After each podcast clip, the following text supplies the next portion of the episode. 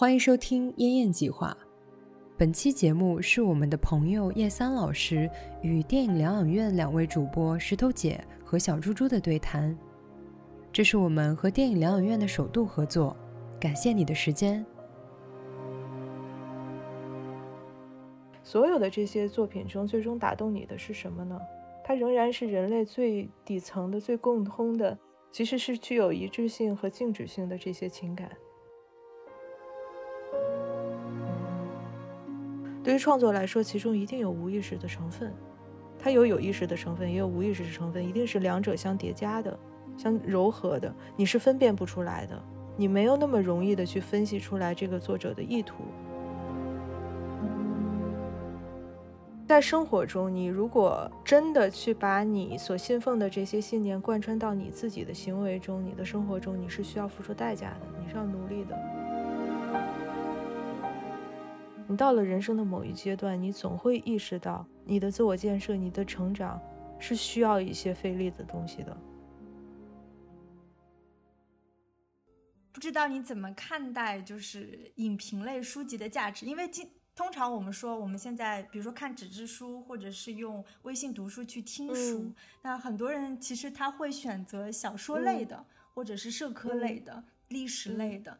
但是我们周边很少有人其实是会去看影评类的书籍，就像之前啊，包括国内一些大学里面的，就是影视学的教授，他们也会出一些影评类的书籍。感觉因为就像你说的，你有一些影视剧，它可能是十几年前、二十几年前，像《大宅门》《甄嬛传》、那《金枝欲孽》《金枝欲孽》等等，本身我们对于这些影视作品的观看和消费，其实已经拉开了一段时间。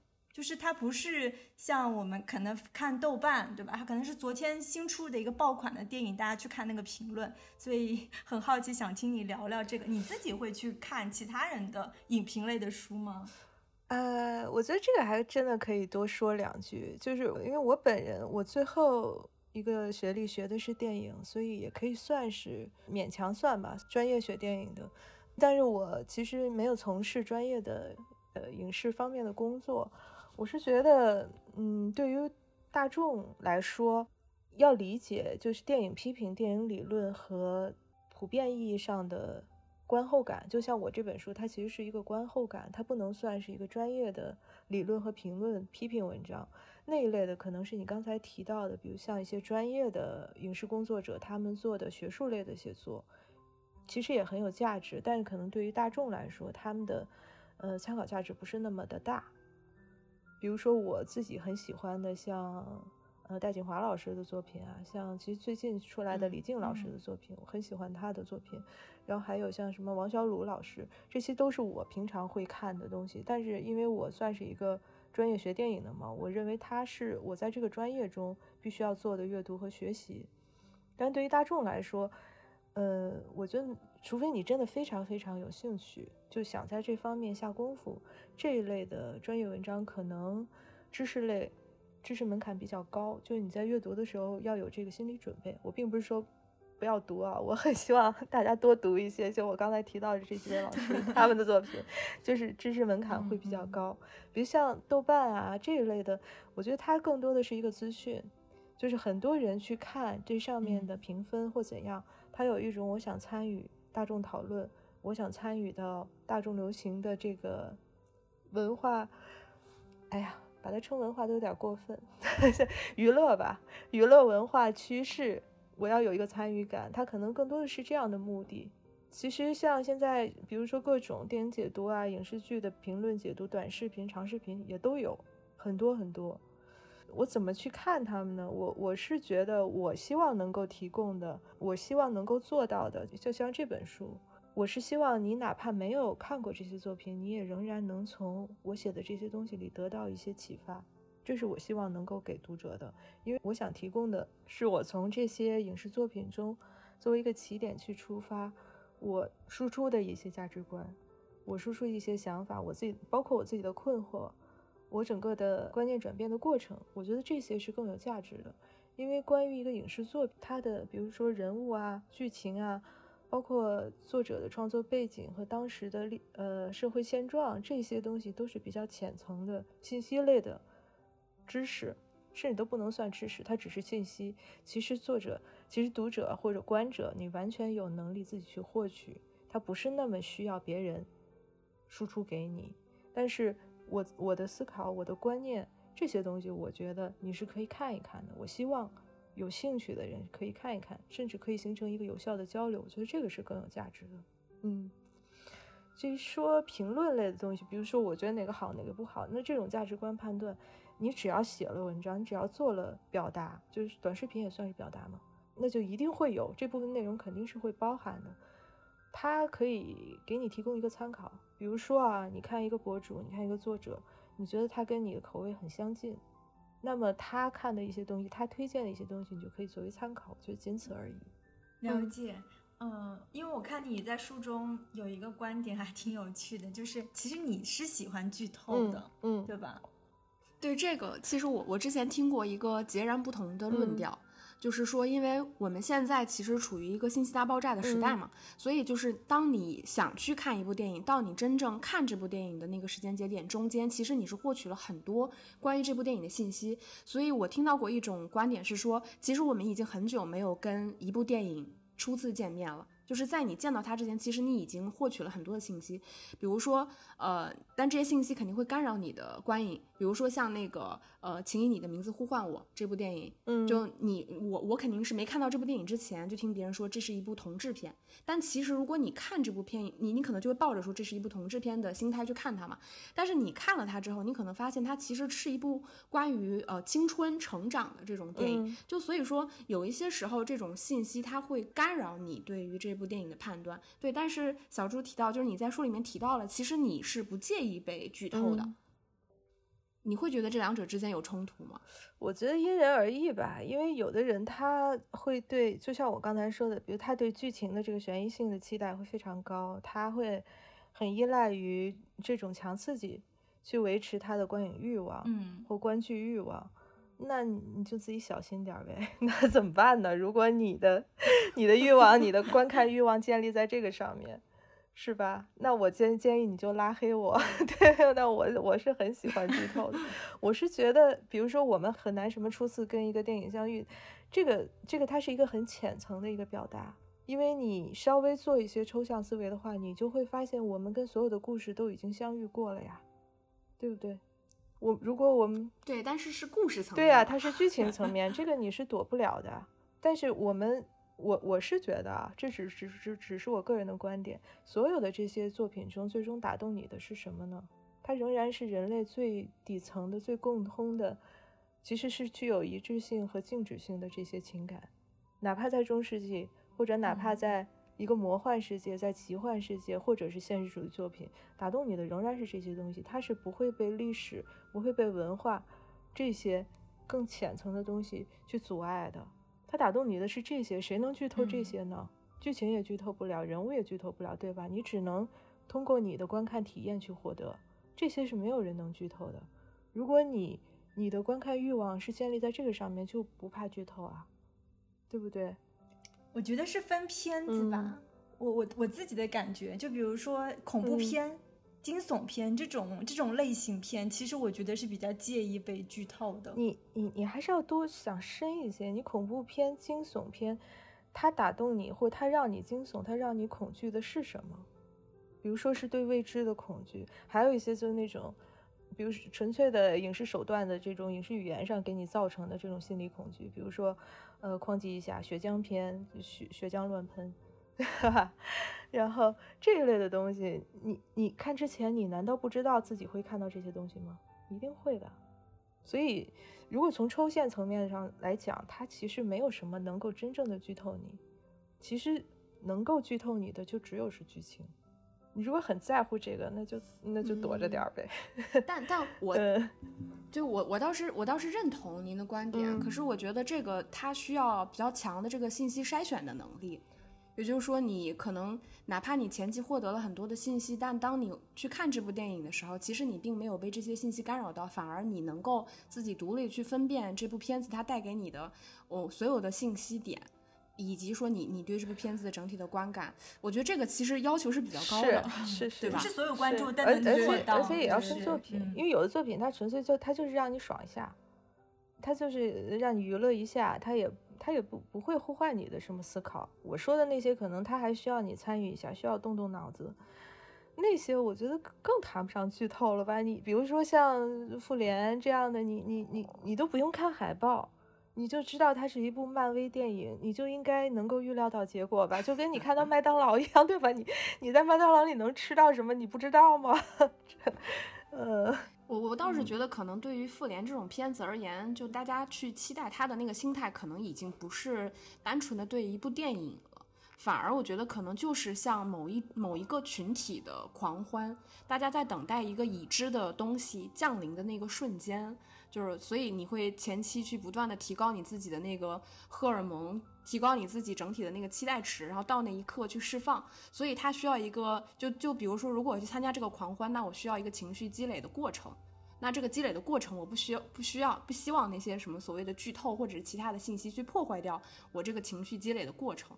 就我自己觉得可能是这样，所以他，比如他对剧透的愤怒也不是针对于剧透本身，因为我们都很清楚是的 到底是怎么回事。那这样的话，如果你能认识到这一点，你对剧透的反感到底出自于什么？那你应该对你自己的情绪负责。我只能这样说，因为现在这个时代，你怎么管得了别人？你你再说，再讨论，再再把信息向你致来，对吧？你你是管不了的。我觉得看电影其实这回事儿，就是你看了可能太多的爆米花电影之后，它确实会对你关于影像上的独立思考能力会有一点点的影响。那像你书里面有提到，就是很多电影嘛，或者电视剧以前，比如像《情深深雨蒙蒙》也好，或者《甄嬛传》也好，其实他们已经是过去可能十年、二十年之前的这个作品。那在现代，他们其实是被就是短视频这个语境下去进行。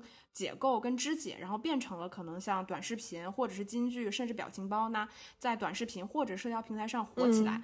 那未来其实我觉得可以想象，就是新千年一代吧，就两千年之后成长起来的这部分影迷，他们可能有越来越多的观影过程会被所谓的十分钟快看或者是五分钟快看所取代了。就比如说，他可能永远也没有办法看到这一部作品它完整的一面，他他可能对这个电影永远的认知就是停留在那五分钟或者十分钟嘛。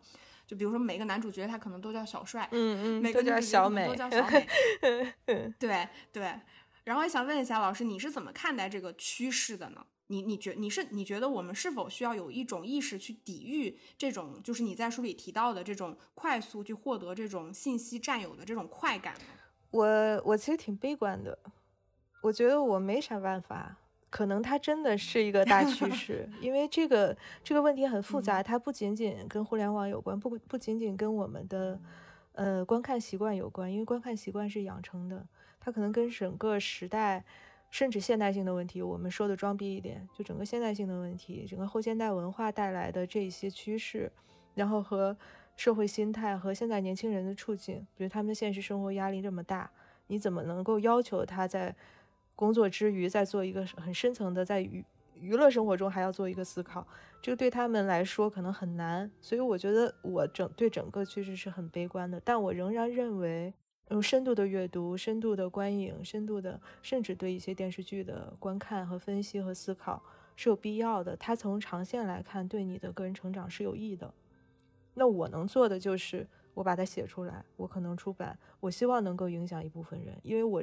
我是真诚的这样相信，就是短视频有它的意义，就娱乐、爽文这种无脑娱乐都有它的意义，都有它的存在意义，甚至有益于一部分人的生活，一定是这样的。但是它不能够取代这些深度的阅读和观看，这是我个人的观点。但我没有办法去强制或者去抵御什么、战斗什么，我也挺累的呀，是吧？只能在我力所能及的范围内。做一些输出和表达，我希望能够影响一些人，因为我是很真诚的相信这些。但我最近发现，就是短视频它其实也有一些积极的层面，就是那种快看的。就比如说有有一些作品，它可能特别 B 级片，特别小众，但是它通过这种五分钟快看，它提炼出很多就是戏剧冲突最强烈的部分，就五分钟讲了嘛。有的时候它会引起你再去观看这部作品的欲望。就有的时候也能拾到一些，哎，结果我看了两小时它的原片，发现还不错。还有一个积极的意义，但我不是故意找补啊，是最近真发现。还有就是像最近有一个呃互联网上很火的恐怖片叫《微笑》，就危险的危，就是最近刚刚出的。它的花絮特别好，基本上所有的 jump scare 都在那个花絮里面了。但是我发现我看完就是大概也是一个小时四十几分钟的全片之后，我发现其实我只用看那个预告片就够了，因为那个电影本身真的不咋对啊，所以有的时候好像观看那种短视频也能帮你筛选，就有一些特别偏恶趣味的，你知道，就是特别猎奇的。其实你看那个三分钟就可以了，它的它的全篇根本不值得你浪费两个小时。我觉得是啊，是啊，其实就是你说的那个第一个积极的影响，我是完全同意的。比如有些人会看，因为看了一些短视频去看了全篇，我觉得这个是一个非常好的引导。但是就是你像你说的第二点，你有没有想过，你相当于把自己的筛选机制交出去了？你等于是把你的筛选权利交出去了，不管是交给某一个 UP 主，还是交给整个短视频的这个群体，你是交出去了的。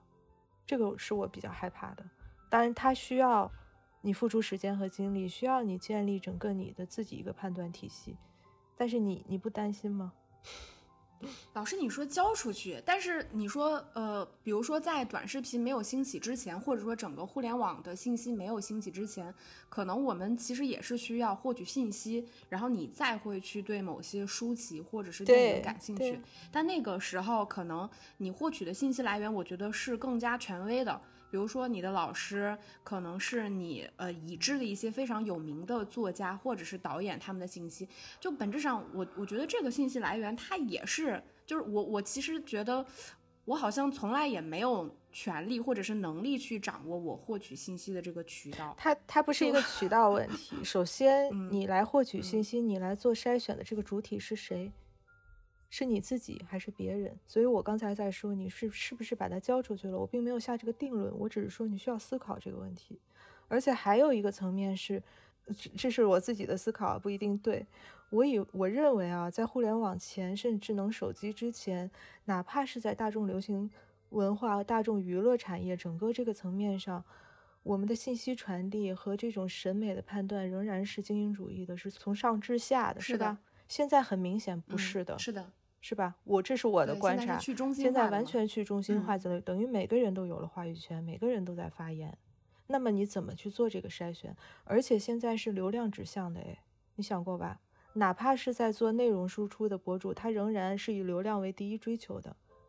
那么你获取的这些信息，是不是能够帮助你做出一个有益于你自己身心健康的一个身心成长的这样的一个判断？我觉得这个是需要想的。这个是我说的，我们是不是把信息筛选的这个权利交出去？是这个意思。了解啊，但是我觉得这个过程也并没有优劣之分吧，因为比如说像原来可能更中心化的，像你说更精英的这部分信息，那它其实可能对于普罗大众来说，就现在这个互联网的环境里边，可能对于普罗大众而言，他获取信息的方式。反而或者说门槛吧，反而可能是降低了。我觉得，因为我们获取的信息太多。对，看你的目的是什么了。如果只是想爽一下、娱乐一下，那还挺容易的。嗯，因为这本书的后半部分就是讲，就是很多国产的电视剧啊、电影这边发现有很多女性形象的变迁。其实我还蛮喜欢看那个《甄嬛传》和《金枝欲孽》，你写的那些。观点我觉得还挺还蛮新鲜的，新鲜吗？想想就是从金枝玉叶，对对对，还是比较新鲜的。然后再到就是今年，对吧？今年有两个特别火的古偶剧，一个《梦华录》，还有一个是叫《月升沧海》，嗯嗯，对吧？反正就是国内比较爆火流量。你会发现在这些影视剧当中，女性形象其实荧幕的形象经历了很多的一个变化。我我我倒是有有一点，我在读你书的时候，就是我是觉得很有意思的一点，就是你提到说像玉观音，然后他其实在处理女性荧幕形象失节这个问题。然后我我在读完之后，我其实能感受到，它确实是那么回事儿，就是我们没有办法要求呃文学作品也好，或者说影视作品也好，它处理一个失节的女性，就是它要求女性为了她的失节付出代价。对吧？然后就像小猪猪提到的那个《梦华录》，我会觉得特别有意思，因为《梦华录》当时在国内被讨论的时候，有一个热度，就是男女主角都是双节这个问题。我知道，就是里边刘亦菲饰演的，哎，对对对，这个赵盼儿这个角色，她又是剑姬，又当过月妓，然后还谈过三年的男朋友，结果最后她居然是一个处女。然后就，然后你会发现，就是观众，尤其是女，因为现在电视剧可能最主要的受众群体还是女性观众嘛。那女性观众其实对于女性的荧幕形象要求双节。就是要求他贞洁的这个，它它其实不是一个特别合理的要求。但另外一方面，国内仿佛现在目前又有女性的这种所谓女性主义也好，对吧？女性话题的讨论也好，要求女性去自由解放，对自己身体有一个掌控权。你会觉得，就是我们一方面要求这些东西，但另外一方面，我们在影视剧里面看到的信息反而是与之相悖的，甚至可能不如像玉观音那个年代。老师，你怎么看待这个现象呢？我觉得它首先它是一个现状，它是怎么形成的，那是一个特别复杂的问题。我们只能就这个现状本身去分析。就是我一直在说，是我为什么会对电视剧感兴趣，因为它它反映了最最普遍的大众的心理。所以你看到的《梦华录》里面的像什么双节啊这一类的东西，那就是大众想看到的东西，它不一定是真实的自己。对大众对自己的要求，比如说普通女性在生活中会不会这样要求自己？我觉得不一定。但是这个是他们想看到的东西，这个中间就非常的拧巴，因为我们能看到一个巨大的、巨大的一个横鸿沟，在你的现实生活之间和你想获得抚慰的这个你想看到的作品之间的一个巨大的差异。这个怎么办呢？我我也不知道怎么办。我就是很好奇，我真的很好奇，就是女性一方面，就是我在现实生活中里面感受到的，就是女性需需要提高自己的话语权，希望提高自己的这个对身体的掌控度。我们反对 PUA，反对职场性骚扰。我觉得这些对于女性而言，它都是一些正面的、积极的东西。就我们在女性意识觉醒嘛，你可以说这个是萌芽，我们在往这个方向。但另外一方面，就是我们的电视剧，或者说我们看到的影视剧，它对于贞操观念反而越来越强，就它反而是对于女性身体的一个极度的控制、限制。就是我我我光想想我都觉得这个有点有点奇妙。但是我不不可否认，我在看电视剧的时候，我可能看到这样的情节也会觉得很开心。我不知道你会开心吗？说不清楚。我我是不不不太会开心的。我觉得太太看这个剧肯定不会觉得开心，你只会觉得很扯。它可能是一种，嗯，你去这样去理解，比如在生活中，你如果真的去把你所信奉的这些信念贯穿到你自己的行为中，你的生活中，你是需要付出代价的，你是要努力的，甚至你把它宣扬出去，你做一个姿态，我要做一个独立女性，我要对我的身体完负完全的责任，可能都很难，但是那个影视剧。就是像《梦华录》这样的东西，我我没有看，我看了一点片段吧。它就是爽文，它它告诉你啊，好像这样是可行的。你这样做的话，它其实是一个更方便的路径，或者说明白一点，它就是一个意淫。所以，我我其实觉得挺落后的。而且你看，从玉观音一直到现在，我们对女性的这种。不管是要求也好，不管是表达也好，甚至是自我表达，因为我不知道像《梦华录》这样的作品里面有多少女性创作者在参与，是越来越保守的。但是它会有这么高的收视率，就说明很多人是认同他所表达出来的观念的。它它它说明什么呢？说明一种分裂吧，就是可能我们既要 这种更先进的观念、更先进的女性主义的观念带来的自由，我们又要。这一类影视作品中所反映出来的这种偏于保守的这种女性的自我自我要求所带来的好处，我们既要那个自由，又要那个好处，我们不愿意付出什么，但是我们两边都想站着。我认为是这样的一种心态。我我觉得这也比较符合国情吧，因为 其实我觉得这这几年的美剧工业已经发展到一个非常高峰的阶段了，对吧？就是流媒体进驻之后，所以我觉得完全就是。我觉得这只是适用于像我们国内看到的这些电视剧。我觉得美美剧他们传达出这种女性形象、女性价值已经完全完全不一样。他们可能在讲，不止在讲女性的痛苦，可能在讲女性的复仇。对我觉得完全不是一个走向。我觉得也都挺走火入魔的。如果你问我个人的观看，我觉得都挺走火入魔的。就是的，嗯，没没必要吧？反正我每次看到这种。这种作品我都觉得你没有必要吧？干嘛一定要在生活中这么强硬的摆出一个战斗姿态呢？因为他的底层的思维仍然是男女是对立的，这个是我从根本上不能够同意的。就是比如像男权社会，它是客观存在的，但是你要想一下它的成因是不是男性群体，他从意图上就要打压女性群体，是这样的吗？历史能够告诉你这样的一个结论吗？然后所以我们就要去算一个总账，然后就要去斗争，东风一定要压倒西风，我们一定要某一方一定要把另一方斗死，就是像你刚才说的 revenge，我们要复仇，是这样的吗？而且更重要的是，你怀着这样的心态去生活，去对待你生活中所有的男性，不管不仅是群体，而且是个体，因为群体是一个抽象概念，我们能够对待的只能是一个又一个的个体，他是跟你有关系的，哎，你的父亲、你的兄弟、你的朋友、你的丈夫、你的男朋友、你的伴侣，对吧？他是一个个个体，你怀着这样的心态去生活，你能够享受生活吗？我觉得这些是我们应该思考的问题。因为最最最底层的那个问题就是男女是不是真正是对立的？当然，它一定有流量，因为这个东西它解气，它爽。Revenge 故事大家都想看，对吧？Revenge 是一个原故事型嘛，从哈姆雷特开始一直到现在，复仇它它跟性性别因素没有关系，复仇永远是一个原故事型，这大家都想看呀，解气啊，爽啊，是吧？但是，嗯，就是这种追求，还是又回到刚才那个问题，你去追求流量，去追求收视率，你看了，你爽了，但它给你带来的留下来的究竟是什么？但又要互换思考了，就在他又很累，但是，所以你你说我我看到这些我也都能够理解，我甚至也能够理解为什么这些东西会受欢迎，但是我觉得不是一个好的趋势。哎，你会觉得说，比如说像国内影视剧这个趋势，可能我们就更偏保守的这个趋势。跟目前电视剧主流的消费群体是一些年轻的女性观众有关系吗？有啊，非常有关系啊。对对吧？嗯，就就我我看，我记得你在书里面也有提到嘛。就比如说，作为您好了，你你会期待就是在看到什么样的电视剧或者影视作品吧？它是以女性为主体，或者是关于女性的表达。我我我还真的认真想过这个问题，就是我觉得女性主义表达它一直。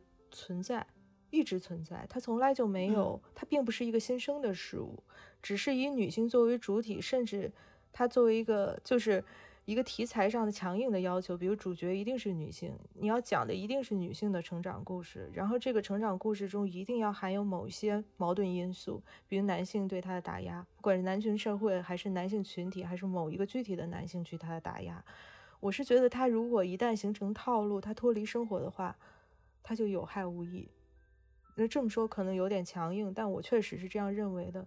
因为你仔细想这个问题，我们不用说的很远，就很近的，比如从五四一直到现在，张爱玲是不是女性主义写作？她是，她是一个女作家，首先，对吧？包括到现在，王安忆她算不算是女性主义写作？你很难直接用女性主义这个单一的因素去定义她们。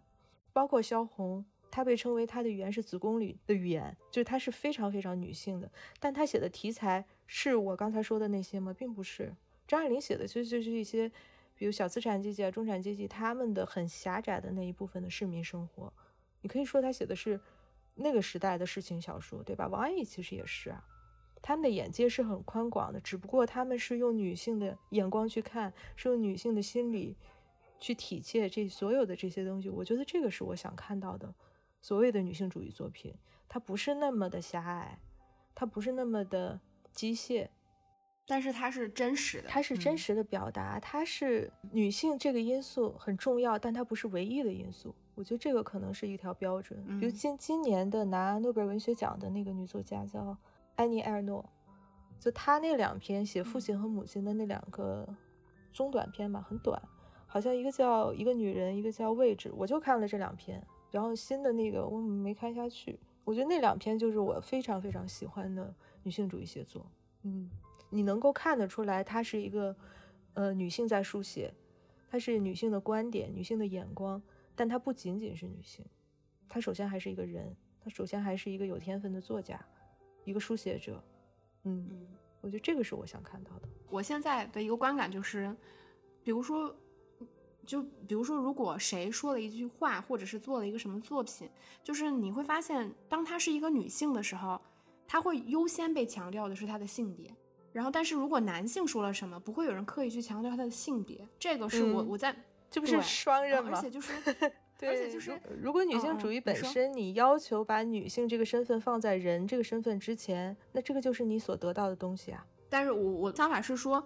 就是如果当一个女性她的表达被局限于说别人只会从她的性别角度去看，就像你前面提到的张爱玲也好，王阿姨也好，其实我觉得本质上他们在表达的时候，他们可能未必会，我我我我不知道他们在创作的时候未必会想说我是在替女人说什么，他们其实创作是中，我觉得是真诚的。是出于自己想要表达，这个表达本身是像你说，他可能人超过了他是个性别，她是个女人。那只是说我们在看的时候，你可能会去说她是某一个年代，然后某一个身份下他可能做出的表达。就是我会觉得说，如果我们永远以性别的视角再看女人她的创作，其实会把她看得非常的狭狭隘。就是对于女性这个群体来说，我觉得也是一种变相的降维。因为比如说男人他们在思考，可能在思考世界，在思考未来，在思考人类，但是女性似乎永远在思考自己。就是至少我们是老觉得她女性在思考自身，这不也是？但我觉得可能也是阶段这不也是刻板印象吗？我我我我是觉得，首先你要接受这个男女差异啊，男女差异是客观存在的吧？嗯。然后男性和女性在他在看待同一件事情的时候，他的出发点一定是不一样的。但是男女差异一定是小于个体间的差异的，你接受这个吗？那就可以了，就是你你要去夸大什么呢？其实说来说去还是之前的，不不，我不是说你啊，这个你是泛指，所以这还是之前的问题。我们在评论一件事情，在评论一件一个作品的时候，到底是把什么因素放在最前面？这个主体是什么？你认为它决定它的决定它的最根本的性质是什么？品质是什么？是你是一个女性，还是你是一个人，还是你是一个某一个历史阶段中的某一个文化氛围中的一个人？就是完全要看你的角度，你的切入点，所以我我是觉得你可以这样去分析，我我性别先行，但是你不能单一这样去分析就行了。我要求也要求也别太高，嗯。但我们因为播客嘛，也经常会就是采访到一些导演或一些女性的创作者，但有的时候我会发现他们的这种女性表达更多是无意识的，嗯。对吧？其实他也没有说，我我作为一个女作家，我作为一个女导演，所以我我就要拍很女性的东西。那就像之前采访过，就是杨丽娜导演嘛，她说的一句话我还蛮认同。她说，哦，她拍那么多电影，基本上就是母女关系，对吧？呃，两部母女关系，然后一个一个中年女人。然后其实有问过她为什么选取这些角度，她说。我就是对女人感兴趣，男人我没那么感兴趣，所以在我电影里的男人就是会有刻板印象，因为我不想花我的这个篇幅去描绘这些男人。那这也是他一个很很很真诚、很自然的一个无意识的表达。那他不就限制了自己吗？他自己为自己的这个自身的限制去买单吗？这个也没有什么呀。我是觉得所有的创作者，他的创作如果是。如果是真正的创作，我们不说制作，比如大部分的像什么短视频啊、电视剧啊，它其实都只是制作，它不是创作。对于创作来说，其中一定有无意识的成分，它有有意识的成分，也有无意识的成分，一定是两者相叠加的、相柔和的，你是分辨不出来的，你没有那么容易的去分析出来这个作者的意图，甚至作者本身他也。讲不太清楚我为什么要选这个，他只能告诉你一个真诚的创作者，他只会告诉你我必须要这样表达，我只能这样表达，我不这样表达我就没法表达，或者我活不下去了。我觉得这个是一个单纯的、纯粹的创作者他的一个创作状态，所以能够让他有感受，能够让他有表达欲的东西，你也很难去分析，就是因为她是一个女性或者怎么样。但是像你刚才提到的这位导演，我觉得是他对自身的限制，但他要这样做，谁也管不了他，对吧？他只能自己去买单。嗯，我我我认为，不管男性女性，其实都应该，如果你意识到自己有这方面的这种对自身的限制的话，其实应该有意识的去克服它。我觉得啊，作为一个对自己负责的创作者，是应该这样做的。他不是为了去迎合什么，或者。去找个流量啊，去追求一个政治正确啊，只是他对于创作者来说是一种限制。他自己都说了，这是刻板印象嘛？你你放弃了对整个一个群体的关照和探访，你难道不觉得这是损失吗？我觉得这是损失啊。对，但我觉得可能落到创作者身上，每个创作者他的他的兴趣点或者说他表达的初衷，我觉得可能。有一些他就只想表达他自己，就是他可能承认他自己的局限性，同时把这种局限性表达出来。我觉得也有这种可能性，有可能性，有可能性。但你要意识到他会损害你的创作呀。就像你画一幅画，你说这个画里面有大概三个人物，我就对其中一个人物特别感兴趣，我就对他浓墨重彩的画，我可能我可能把它画成一个非常丰满的形象，然后色彩又很丰富。那其他的人我就用漫画，我画个线稿，你不觉得他对这这幅画本身整体的表达是有损耗的吗？是有缺失的吗？啊，我懂你的意思，是这样的。他其实可能会对这个创作者到某一个阶段的创作再上一个台阶会有一定的限制。是的，嗯嗯。那我们聊了这么多，就是女性的表达、女性的话题，我就很好奇，叶三老师，你去年和今年吧，就是你自己比较推荐的这些，就是比如说大女主的剧或电影，国内国外都可以，可以给我们推荐一下你的分享。剧啊。我还觉得《金枝欲孽》最好，剧的话，我真的觉得《金枝欲孽》是最好的，在所有的宫斗剧里面，它是第一部吗？就出道即巅峰，就巅峰即终结。对，嗯，其实其实一些挺老的 TVB 的剧我还挺喜欢的，那就那个时代的港剧啊，大陆的剧这个尺度如何？比如我很喜欢的《无悔追踪》。真的吗？我最喜欢的国剧是 《无悔追踪》，但是不能写，嗯，因为意识形态的原因不能写。它里面也有很多丰富的女性形象，其实我很想写那个剧。然后海盐剧，我觉得有它的存在价值，包括它的女性形象。其实你从海盐剧的不断翻拍就能看出来女性形象的变化，挺有意思的。嗯嗯嗯，对我我看你那个书里边提到就是安心这个角色。对。他其实，在后期一些关于他过往可能很敏感的，就是其实就是把这个人物敏感的部分，对，把它纯洁化了。嗯，对，纯洁化了。我其实看的不多，就如果我不看，我如如如果没有写作任务的话，新剧我是不太看的，因为我没有观看欲望。除非我有特别靠谱的朋友，你看我的筛选机制是这样的，除非我有特别靠谱的朋友向我推荐，说真的特别好，你一定要看，那我可能看一下，嗯，否则我就不会去看它。我觉得影视作品，嗯，那个《相爱相亲》知道吧？张艾嘉拍的那部，嗯，那部我非常喜欢。她也是一个女导演拍的嘛，她拍的其实也是女性自己的故事嘛，三代女性，是以女性故事为主线，但她就是我我认为她符合我刚才的这个女性创作的标准，就她并不是以，并不是拘泥于女性题材和对于女性本身的关注，她是一个女性创作者。首先是一个创作者和一个人的身份去观察生活，去表达他对生活的体验，它符合我这个非常符合，而且它，我觉得它能够普遍的打动很多观众，不限于性别，甚至不限于文化背景，所以我比较喜欢，我觉得她是近大概十年以来我最喜欢的一个女性创作者的作品。嗯，那你会觉得这种作品它对于年轻的女性观众而言有一定的难度吗？我不知道哎，因为现在 你你你不觉得现在都很 割裂吗？你很难去说年轻观众喜欢什么，没有人能下这个定论。我只能告诉你，可可能我的微博粉丝的里面的一部分女孩，她们会喜欢什么东西，因为这个是基于我个人的观察。嗯，你很难对整个年轻群体、女性群体去下一个定论，除非你拿数字说话，比如说收视率是多少，对吧？嗯嗯。因为就提到就是看剧这个问题，因为我经常跟我妈打电话什么的，然后我就觉得我就感受到了我妈在看电视剧上面的困境，就是他现在看的电视剧呢，都是一些就是他用他的话来跟我说，就都是一些年轻人在谈恋爱的，就是。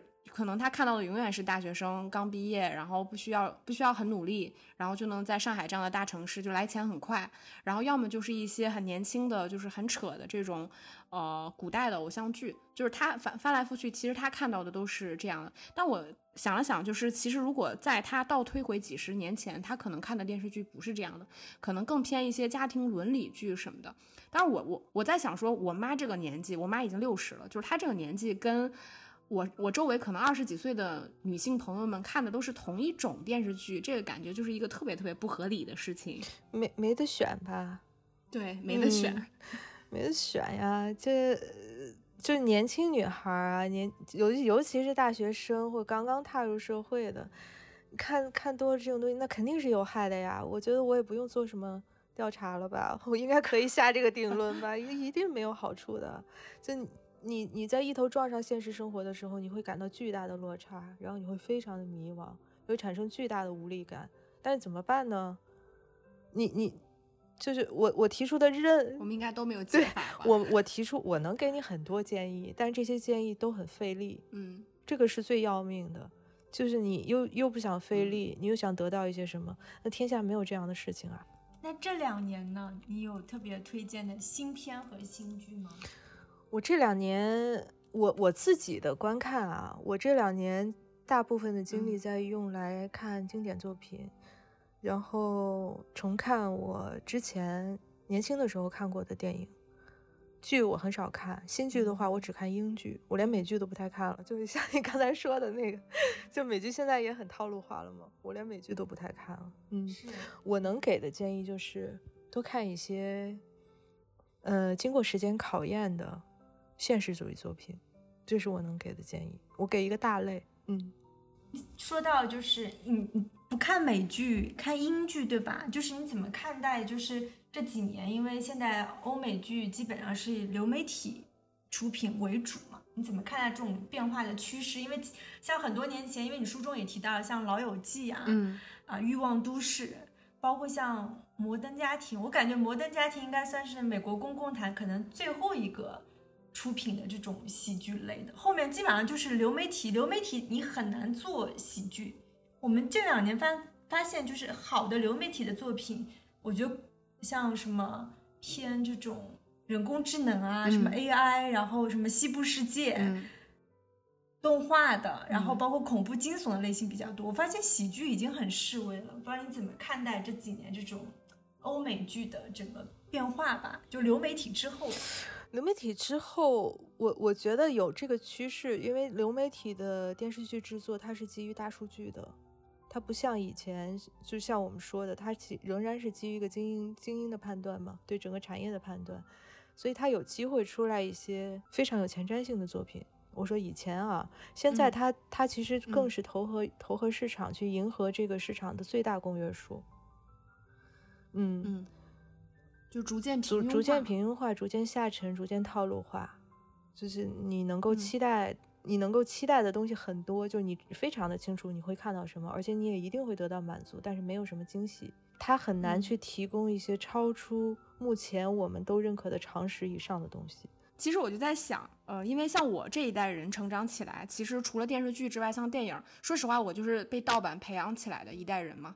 可能我的观影过程中，就是伴随着所谓从这种什么录像带到 CD，然后到后面打银幕这个迭代的过程，所以对我而言，电影是一个非常短暂且快速辉煌过的大众娱乐。东西就是它，它肯定某一个时间段是我主要消费的娱乐作品之一。但是其实就我们刚才聊下来，我的感觉就是，对于现在的年轻人而言，其实电影就无可否认，它已已经是一个明日黄花了。它它肯定就是要没落，就要逐渐小众。它对于未来的年轻人而言，它可能又会变成从一个大众娱乐到一个可能真正又退缩回一个真正小众的精英的，就是很小很小体量的一个东西。可能真正也需要一定的淘汰迭代之后，某一部分年轻的群体会喜欢上电影，但绝大多数对年轻群体而言，可能短视频或者说游戏，然后这种东西才是他们这一代人消费的这种主流的娱乐作品。对网文，对及时的、快速的、满足的，基于大数据被筛选出来的这部分信息，成为他们主要消费的这个东西。所以这个背后想想也。就是像你前面提到的，不知道是谁做了这个筛选，谁是大众呢？主体是大数据呢？对 对吧？就所以你就是大家逐渐你你之前说的这个女性意识的觉醒，我觉得首先你要有一个主体意识的觉醒才可以。就像我一直最基本的观点就是人，你首先是一个人，然后你才是一个女性。我一直是这个观点，所以嗯嗯，挨骂也经常因为这个挨骂，但我是真诚的相信是这样的。就是你说的这个现象，大家其实都知道。也没有办法，我完全同意。就作为艺术的电影，它正在死去，甚至它已经死了。在我国，我认为它已经死了。嗯嗯，可能欧洲还能挣扎一下，有可能啊。嗯，大概就是这么一个状况。那这个是整整个时代使然，我们是改变不了的。现在的年轻人，我只能说他们比较倒霉吧。就像我们，我不知道，我觉得你听挺年轻的呀，你还有这个盗版的记忆。挺难得的，因为我我这个年龄段可能他更早一些，因为我们最早的对于信息获取的训练是完全是文学性的，就是从文字开始的，它就更抽象，它不像短视频、像游戏那么的具象，所以我们可能对这个能力要更强一些。就是我我比如我在看电影，我就会觉得它要比文学作品，而且我们那时候读不到什么嘛，都是苏俄文学，它容易理解的多。所以你你你从高维降到低维是容易的，你从低维往高维去攀升是很难的。可是我我觉得啊，我觉得不管是年轻女性也好，年轻人也好，甚至一些其他的人，你到了人生的某一阶段，你总会意识到，你的自我建设、你的成长是需要一些费力的东西的。那个时候你可能就要更费力，因为没有打好基础，因为这个时代没有给你一个好的环境，让你去在。年轻的时候打这个基础，让你在吸收能力最强的时候去打这个基础。反正越早动手越好。如果没有这个需求，那也没有办法。等你意识到自己有这个需求的时候，可能已经有点晚了。但什么时候都不晚。我还是我对这一点是乐观的，我对整个时代是悲观的。嗯。那我们今天聊的差不多了吧？嗯嗯，好，嗯，非常谢谢叶三老师。嗯，然后叶三老师这本新书回放现在已经可以是在网上或者是书店可以买到了，然后感兴趣的朋友可以去看一看。嗯嗯。那我们今天非常感谢叶三老师来我们的电影疗养院节目来做客。嗯，那也希望就是以后有机会我们可以再进行深度的交流。嗯嗯。非常谢谢老师，谢谢谢谢两位。那我们这期节目差不多就这样了，拜拜拜拜。感谢收听，你可以在各大音频平台订阅收听我们的节目，你也可以关注我们的微博及微信公众号“燕燕计划”。我们下期节目见。